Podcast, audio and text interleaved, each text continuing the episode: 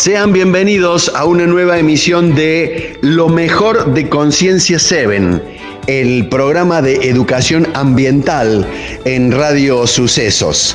Y esta semana pudimos hacer una muy buena y muy interesante nota pudimos contactar al ingeniero Manuel Jaramillo, director general de Fundación Vida Silvestre Argentina, una entidad de más de 40 años trabajando en situaciones ambientales en favor de la ecología en nuestro país y la región. Lo convocamos para hablar de dos temas cardinales, la deforestación y la polémica ley de bosques. A partir de este momento, en Lo mejor de Conciencia 7, el ingeniero Manuel Jaramillo, director de Fundación Vida Silvestre. Bueno, en primer término eh, vamos a tener a Manuel Jaramillo, que es el director general de Fundación Vida Silvestre, una entidad que viene trabajando hace mucho y muy bien en favor de las acciones eh, de ambientalismo eh, en, en, multitemas, incluso tiene expertos para abordaje en cada una de esas cuestiones. Y como lo que habíamos buscado era alguien que nos hablara de deforestación, de, de la tan controvertida ley de bosques, eh, levantó la mano su director, el querido Manuel, soy yo el que te he, roto la paciencia toda la semana, Manuel, con el, con el teléfono, y, ya lo pueden saludar el resto de, los integrantes de Seven for Her. Muy bien. Hola Manuel, ¿cómo estás? Sabemos que ya nos estás viendo, nosotros te estamos viendo eh, perfecto. Eh, mi nombre es Edgar, Edgar Moreno. Está Gabriela Blasco compartiendo el panel, también José Moreno y nuestro productor que recién te presentaba, Víctor Vichy Brizuela. Manuel Jaramillo, ¿cómo estás? Bienvenido a nuestro programa. Buenas tardes. Hola, buenas tardes, saludarlos a ustedes, un gusto la verdad compartir este espacio y bueno, a través de ustedes a toda la gente de la provincia que realmente eh, tiene mucho para, para mostrar en, el espíritu de conservación y, en riquezas de biodiversidad, ¿no? Así que un, placer realmente compartir este espacio. Bueno, recién estábamos hablando del Día de la Ecología, vos sabés, bueno, vos sí estás al tanto, tenés eh, la ecología del medio ambiente en la piel, porque estás muy involucrado. Eh, como director general de Fundación Vida Silvestre de Argentina, para que la gente recién se engancha con el programa. Eh, recién hablábamos del Día de la Ecología, ¿no? Eh, vi, vi muchos posteos de eso y me alegró mucho, porque digo, bueno, mira qué bien, como que hay un poquito más de ganas de que eh, le entremos a estos temas. Nosotros estamos re entusiasmados, hace muy poquito hemos empezado este programa, la verdad que nos está yendo muy bien. Y bueno, hoy Manuel queríamos abordar, ir al grano, eh, con respecto a este tema, yo antes, antes que hablar de leyes de, de deforestación, de incendios y qué nos depara, qué es lo que viene y qué es lo que hay que hacer, quiero que nos introduzcas eh, cómo es nuestro país, Argentina. Metenos en clima, en ambiente, para que todos los oyentes que están escuchándonos y los que están viendo, eh, cuando hablamos de bosques, de parques nacionales, el otro día estaba leyendo la cantidad de parques nacionales que tenemos en la Argentina, que no, sé si la gente sabe. Digo, eh, ponernos en clima con respecto a al, tema tuyo.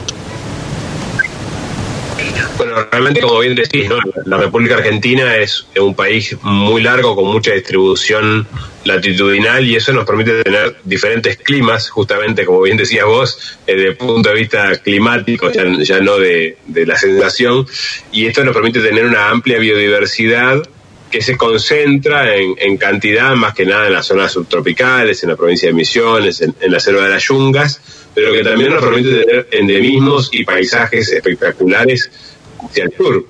Y también Argentina es parte del Tratado Antártico, con lo cual eh, estamos ocupando una parte de, la Antártida, lo cual también nos permite tener, imagínate, de los desiertos de, la Puna a un paisajes antárticos. Entonces, eso es una gran eh, ventaja para nuestro país, pero también es una enorme responsabilidad porque así como establece la Convención eh, de, Diversidad Biológica, lo ideal es proteger al menos el 15% de cada uno de los ecosistemas que tienen los países. Y eso, de alguna forma, empieza a reflejarse a través de lo que es el sistema de parques nacionales, pero también de las áreas protegidas provinciales y aún municipales o privadas que en el Estado argentino están distribuidas bastante, eh, no te digo uniformemente porque hay ecorregiones que están más representadas que otras, pero con mucha presencia, ¿no? Eh, falta mucho, falta mucho para, para conservar eh, en, mejor eh, estado lo que estamos, lo que tenemos, y también falta mucho para tener mayor representación. Hay ecorregiones, como por ejemplo los pastizales pampeanos, que están muy, eh, muy mal representados en los sistemas de áreas protegidas. Queda muy poco sin convertir y lo poco que queda es muy poco lo que está protegido. Lo mismo ocurre con la región de los bosques del, del, Parque Chaqueño, que es donde justamente está más representada la provincia de Córdoba. Pero bueno, esto es un desafío, ¿no? O sea, no solo eh, mejorar la, la, cantidad de áreas protegidas, sino mejorar también el nivel de implementación que las áreas protegidas tienen. Bien, eh, mm, para meternos en tu ámbito, eh, ¿qué función tiene la Fundación Vida Silvestre Argentina y a cargo de tu dirección, cuál es la función específica? Bueno, la Fundación Vida Silvestre Argentina se creó hace ya 43 años con el fin de promover un, que las personas vivamos en armonía con la naturaleza, ¿no? Y de alguna forma eso se logra entendiendo que nosotros somos parte también de la naturaleza. Y es ahí donde eh, después incluimos, obviamente, vivir en, armonía con la naturaleza en un contexto de cambio climático, porque también nos fuimos dando cuenta que el cambio climático se estaba evidenciando y que estaba generando cambios sumamente drásticos en, el vínculo con, entre las personas y lo natural. Es por eso que nuestra función es una de ellas, la creación y la promoción de manejo efectivo de las áreas protegidas, pero también el trabajo en conocer las especies y sobre todo proteger aquellas que están amenazadas o en peligro de extinción, o también eh, analizar lo que son los sistemas productivos y promover buenas prácticas productivas, por ejemplo, para la actividad forestal o para la actividad agrícola, o para la actividad ganadera, o para las pesquerías. Las pesquerías que de alguna forma a veces son un poco olvidadas por los argentinos porque vivimos de espaldas al mar, y asegurando buenas pesquerías podemos contribuir a conservar la biodiversidad marina. Eh, estos son un poco los, temas más, más centrales. Obviamente estamos trabajando todo lo que tiene que ver con cambio climático y las políticas de mitigación eh, de, los efectos negativos del cambio climático y de las emisiones de gases de efecto invernadero. Y ahí trabajamos todo lo que tiene que ver con la energía, la promoción de las energías renovables, pero sobre todo lo que es la eficiencia energética. Eh, eh, no hay mejor kilowatt que no se gasta, el que se ahorra, ¿no? Y es un poco eso lo que nos interesa. los países antes medían su nivel de desarrollo por el aumento en el consumo de energía hoy estamos viendo que los países más desarrollados pueden mejorar sus niveles de desarrollo manteniendo el nivel de energía eh, bajo o aún disminuyéndolo. Es todo un desafío, ¿no? Bien, y creando también energías renovables, porque el otro día leí un artículo que hoy, eh, por ejemplo, los países de la Unión eh, Europea están justamente eh, alardeándose que justamente han invertido mucho dinero y han avanzado bastante en cuanto a la energía tradicional con la energía renovable. Pero eh, quiero que compartamos con Gaby, que ha estado leyendo un poco el tema de la ley, y José, que, estudiante, que es estudiante de gestión ambiental, para que compartamos la, charla. Gaby, ahí nos está escuchando Manuel. Eh, adelante, Manu. Adelante, Gaby, perdón. Hola Manuel, un placer, mucho gusto, ¿cómo estás? Estuve viendo un poco el, tema que, nos llama, que es la ley de bosques, y más allá de la categorización que la misma tiene en las zonas rojas, amarillas y verdes, eh, por su posibilidad de extinción y demás, me sale preguntarte, y obviamente por lo que hemos vivido en Córdoba, ¿cómo se está manejando con el tema de los incendios y toda la reforestación que debe venir atrás?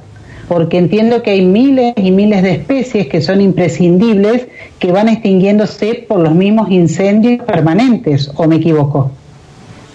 Bueno, ahí hay, varios temas, ¿no? O sea, dentro de los incendios forestales que tuvimos en esta temporada, que, es un espacio de temporada que va generalmente entre, entre junio y septiembre para la provincia de Córdoba, eh, se han quemado diferentes ambientes naturales. Algunos de ellos han sido bosques y matorrales, otros han sido pastizales y aún zonas de humedales por, la sequía, ¿no?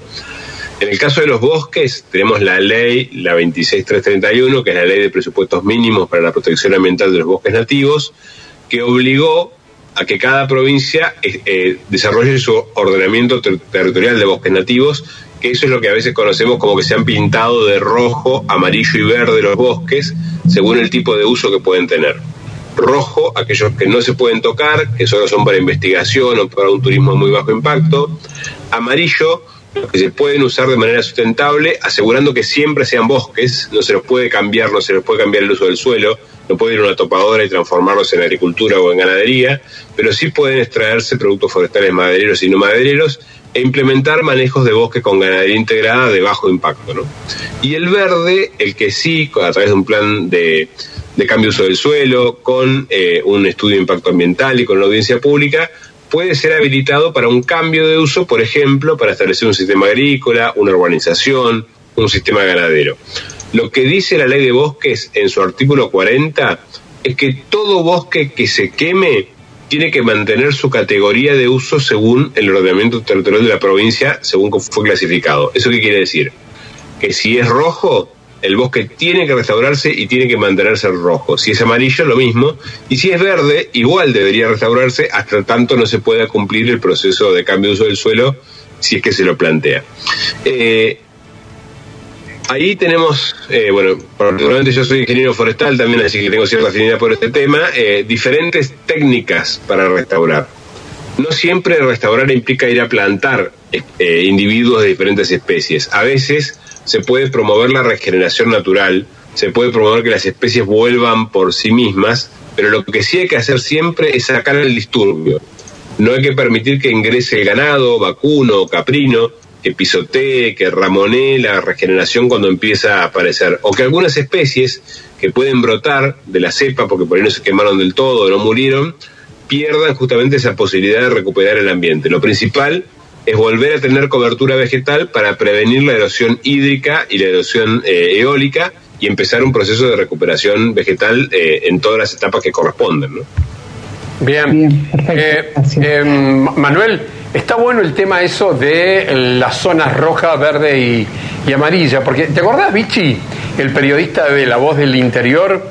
que nos hizo referencia, bueno, a que esta ley de bosques, un poco la intención del ministro de Ambiente de la Nación, Juan Cabandier, es que se modifique, porque eh, como que no está muy claro, sobre todo sí está claro, pero no está claro para aquellos que se aprovechan después de los incendios para eh, entrar en, en esas zonas grises y abordar con algún proyecto ganadero o algún proyecto de invasión en ese suelo y por eso es que la gente eh, ha estado, Manuel, protestando aquí en la sierra o con quien vos hablás, sobre todo aquellos que, militan eh, la causa verde, que te dicen, eh, ellos son los culpables de todos estos incendios o después de estos incendios van a aprovechar para, para ocupar esos lugares. ¿qué, ¿qué, respuesta me das con, con respecto a eso, Manuel?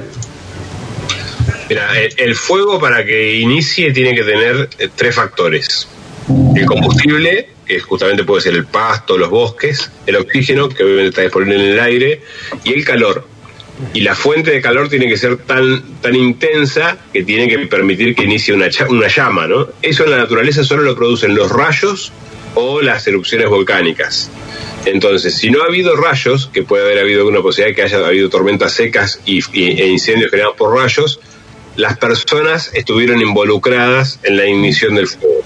Puede ser a propósito, puede ser por un descuido, puede ser por una negligencia, puede ser por un accidente. Pero eso los, peritos lo pueden determinar. Es bastante sencillo. Ustedes quizás hayan visto cuando hay incendios en infraestructura, en una fábrica, en una casa, en un negocio, los bomberos van y determinan claramente cómo inició el fuego. Eso se puede hacer, es posible. Eh, también las imágenes satelitales registran cada un periodo muy, muy corto de tiempo y es muy posible ver los incendios grandes donde iniciaron y hasta uno puede reconstruirlos a partir de lo que son las pendientes, los vientos y saber justamente dónde estuvieron los focos de ignición. ¿Qué quiere decir esto? Que es bastante fácil encontrar el lugar donde se inició un fuego y las causas que lo produjeron. Quizás sea muy difícil determinar quién lo prendió, porque aunque el fuego haya iniciado en mi casa, no necesariamente fui yo quien lo aprendió, puede haberlo aprendido cualquiera, y más cuando hablamos de extensiones rurales. Por otro lado, teniendo en cuenta las superficies quemadas, que son más de 200.000 hectáreas, este fuego ha alcanzado innumerable cantidad de propiedades. Y hay muchos propietarios dedicados a la agricultura o la ganadería que sin haber prendido el fuego perdieron sus alambrados, perdieron sus animales, perdieron sus galpones, algunos hasta sus vehículos.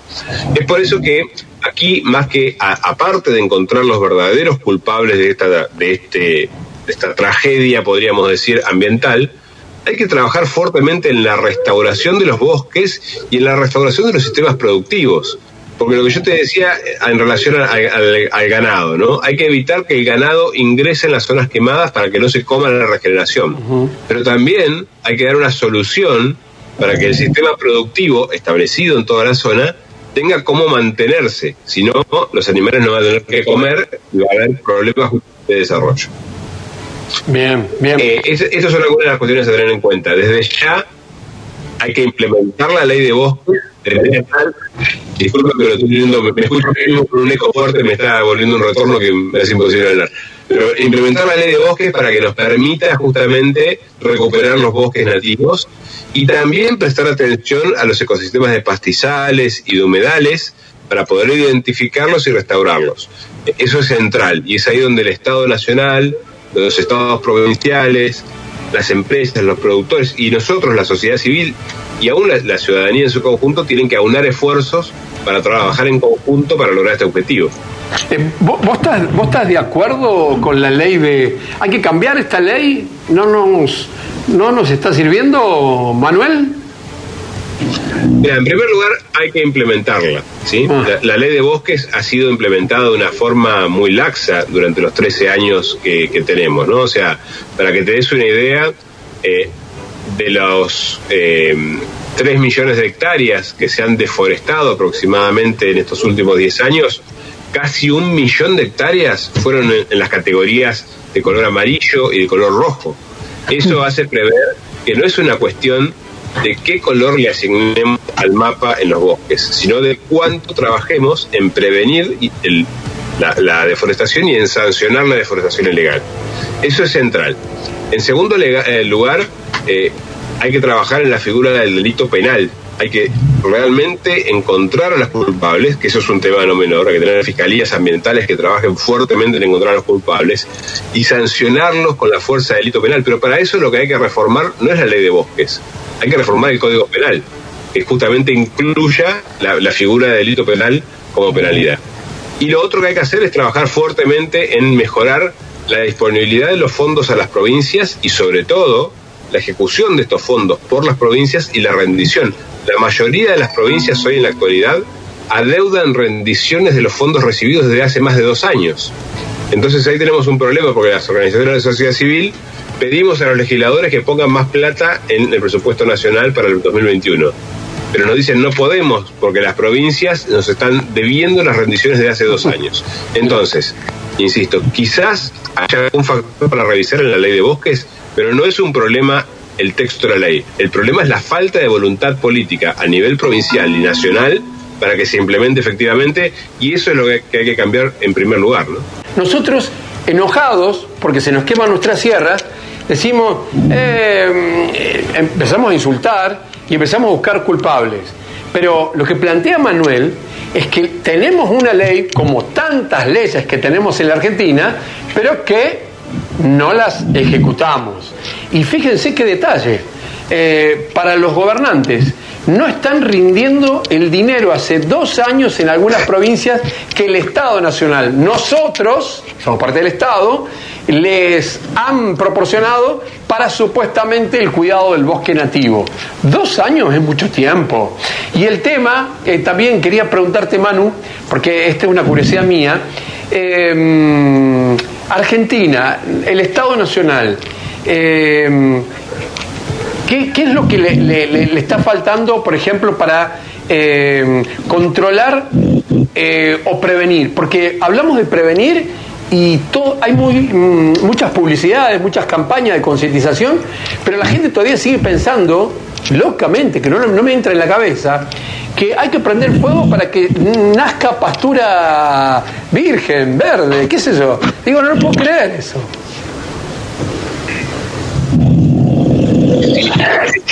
Sin duda acá tenemos eh, una serie de, de, cuestiones a analizar. En, particular, eh, vinculado a... Creo que la conexión tengo mucho ruido y me confundo yo mismo todo lo eh, vinculado a la, a la conectividad, a la... a los fondos, la nación entrega a las provincias recursos para que las provincias den a los propietarios privados por la implementación de planes de manejo de conservación. Eso se traba un montón y, a lo largo del país creo que debe haber muy pocas provincias que están al día. De hecho, hemos hecho un pedido de informes el año pasado que deberíamos actualizarlo para saber cómo están las condiciones. Y eso es central y tiene mucho que ver con la falta de voluntad política y también con una burocracia interna que se arma en, en sentido de la implementación de estos fondos.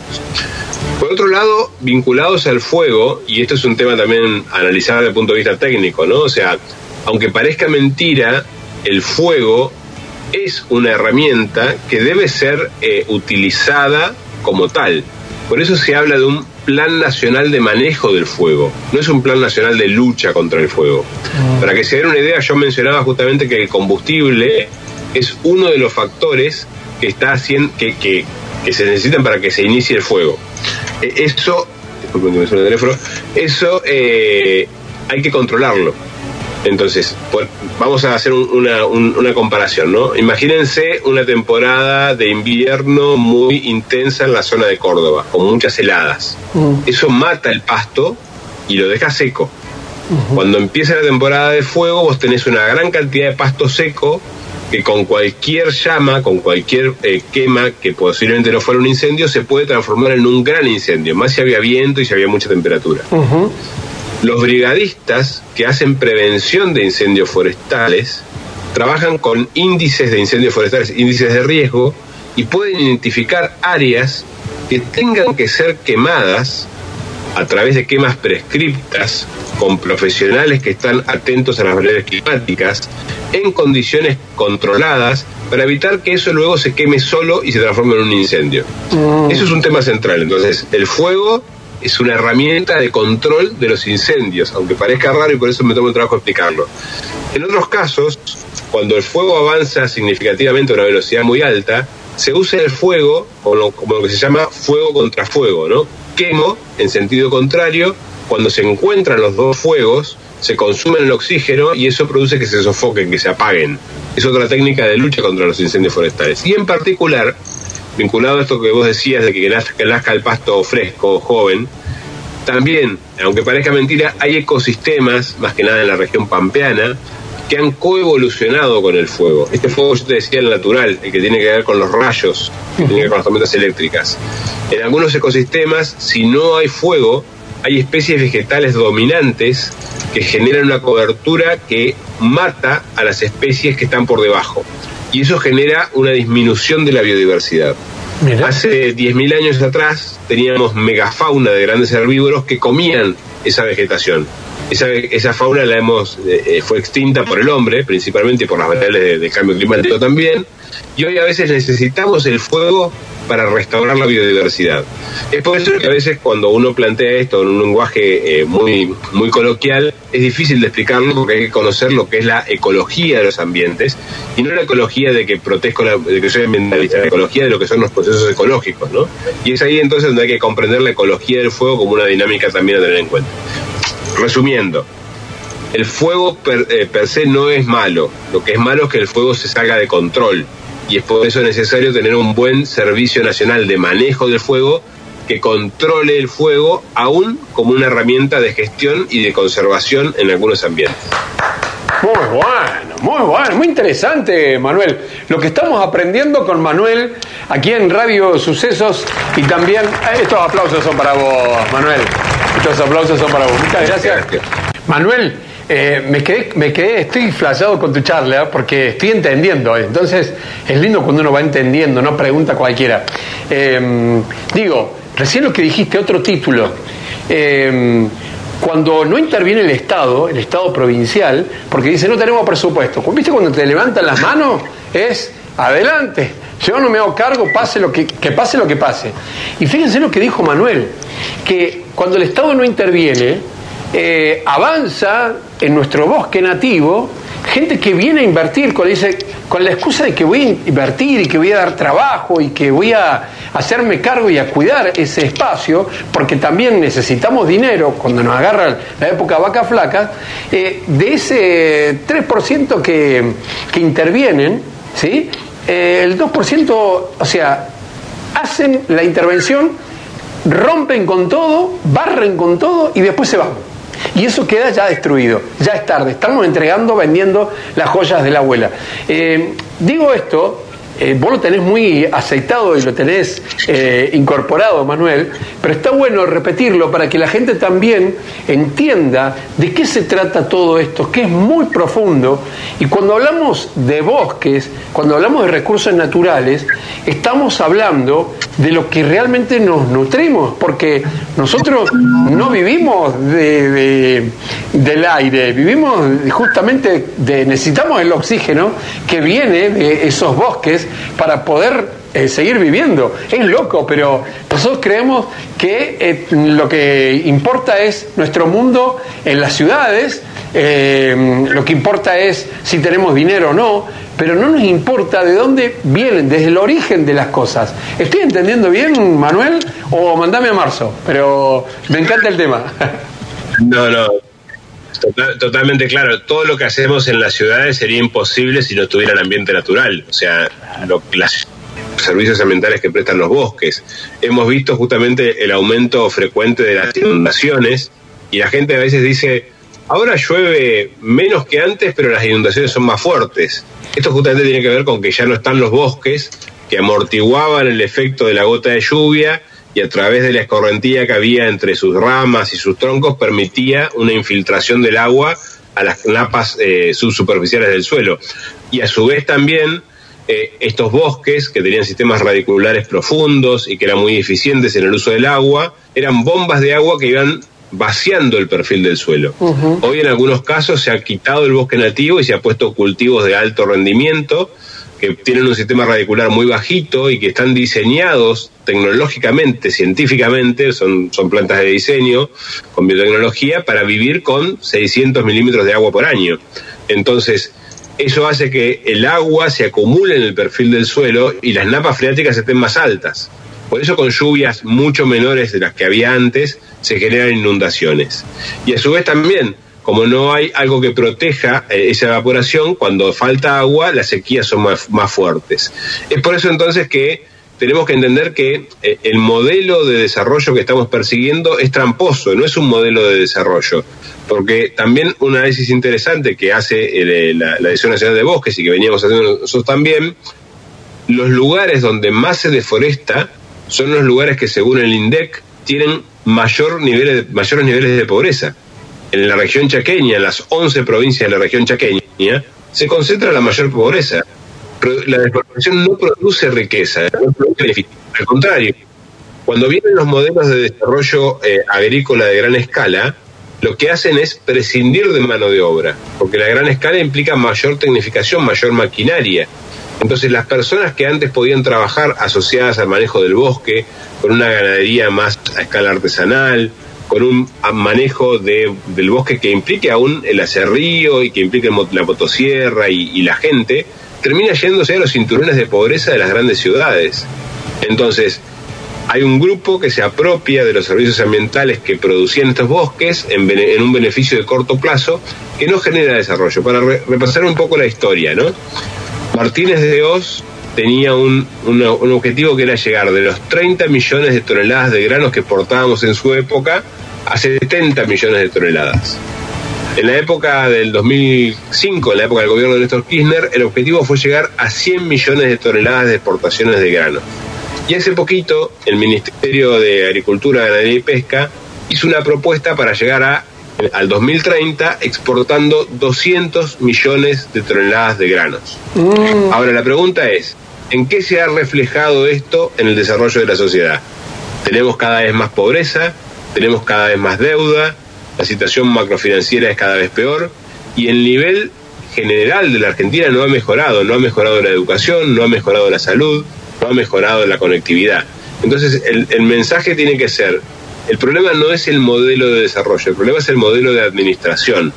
Tenemos que lograr mejorar la administración de nuestros recursos para ser más eficientes, para agregar mayor valor a nuestras producciones y para dejar de ser el granero del mundo. Ese orgullo que teníamos antes de ser el granero del mundo es una gran mentira. El orgullo debería ser que seamos los productores de alimentos, en todo caso, elaborados, agregando trabajo y valor a lo que tenemos, que es la gran riqueza, que es la capacidad de producir insumos para esos alimentos. Es todo un desafío interesante, creo yo, que viene trasciende lo ambiental, pero si ocupamos mucho mejor el territorio, si damos mayor valor agregado a nuestra producción, no vamos a necesitar seguir avanzando sobre más superficie. Porque en algún momento se nos va a terminar y ya está ocurriendo. Hay algunos lugares donde no hay más posibilidades de seguir convirtiendo en bienes naturales para la producción y aparte hemos visto que esa conversión no genera desarrollo. Eh, yo estoy abandonando la frase de, o la palabra de desarrollo sostenible o sustentable, ¿no? ¿Por qué? Porque es, es una, una redundancia el verdadero desarrollo ya incluye la sostenibilidad. Es imposible pensar en un desarrollo que no sea sostenible, porque si no es sostenible es porque no incluyó la parte ambiental o la parte social. Si el desarrollo solo incluyó la parte económica, no es desarrollo, es una transferencia de recursos entre sectores, donde hay algunos que después van a pagar el costo ambiental o el costo social de esa transferencia de recursos. Y es por eso que hay que repensar, como bien decía, en el modelo de desarrollo y el concepto de desarrollo, y es innecesario hacer la aclaración de que el desarrollo tiene o debe ser sostenible o sustentable. Si no es sostenible o es sustentable, realmente no es desarrollo, y eso tenemos que tenerlo en cuenta porque lo estamos viendo día a día. ¿no? Muy bien, muy bien. Manuel, un gusto enorme de conversar contigo. Hemos conversado, no ha sido una, una entrevista, y es lindo escucharnos, porque eh, lo mejor que nos puede pasar en el tema del medio ambiente es escucharnos. Eh, es lindo escuchar a la gente que sabe y poder aprender. Así que te agradezco mucho. Muchas gracias. No, un. Cuando quieran conversamos de nuevo, porque como bien decías vos, hay que escucharlos y la idea no es estar uno contra otro, sino todos juntos en pos del objetivo común para todos, ¿no? Una grata sorpresa. Una grata sorpresa conocerte y escucharte. Un gusto grande. Gracias. Manuel. Chau, chau. Chau, chau, chau.